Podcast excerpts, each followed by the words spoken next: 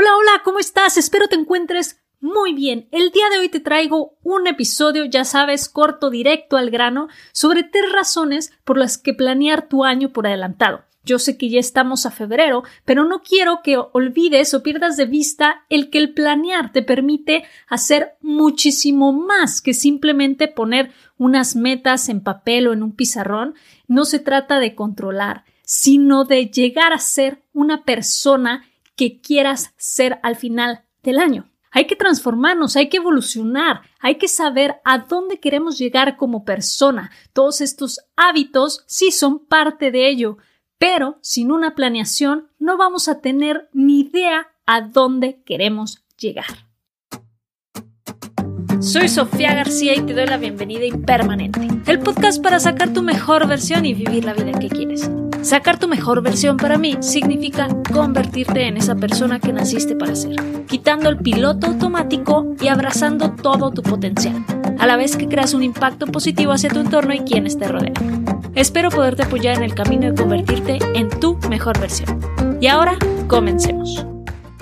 ¿Por qué planear por adelantado? ¿Por qué planeamos estas metas, estos propósitos inicio de año si generalmente en enero, febrero ya nos olvidamos de ellas y no las estamos haciendo?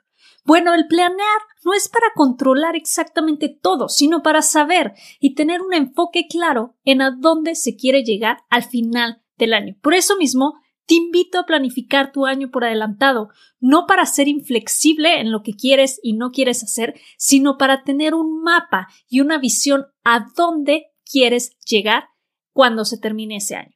Y aquí te van tres razones para planear tu año por adelantado. La primera es que aumentas las oportunidades. ¿Por qué? Porque al ponerte a planear, extraes información y todos los aprendizajes del año pasado. Te tomas un momento para ver qué pasó, qué salió bien, qué salió mal, dónde puedes mejorar y toda esa información y aprendizaje la puedes aplicar para planear y ejecutar tu año que está en curso. Aumentas tu tiempo de creatividad también al permitirte tener este tiempo de concentración y al crear estas nuevas oportunidades. Aparte que mantienes esta flexibilidad. Recuerda que no quieres controlar todo el camino, sino saber hacia dónde te quieres dirigir. La razón número dos es la proactividad.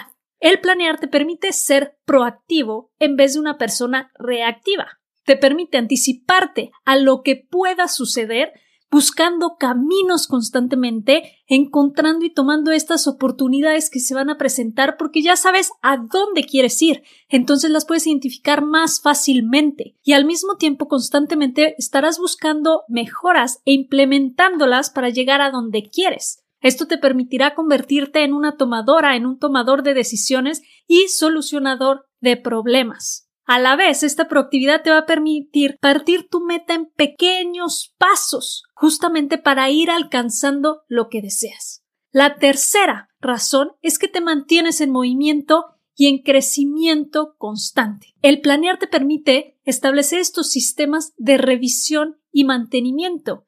Y sí se puede escuchar que es aburrida la cosa, pero no. El tener esta revisión constante, que puede ser diaria, semanal o mensualmente, te va a permitir mantener este enfoque en a dónde quieres llegar. Y no te quedes únicamente ahí en la planeación. Acciona, ponte en movimiento.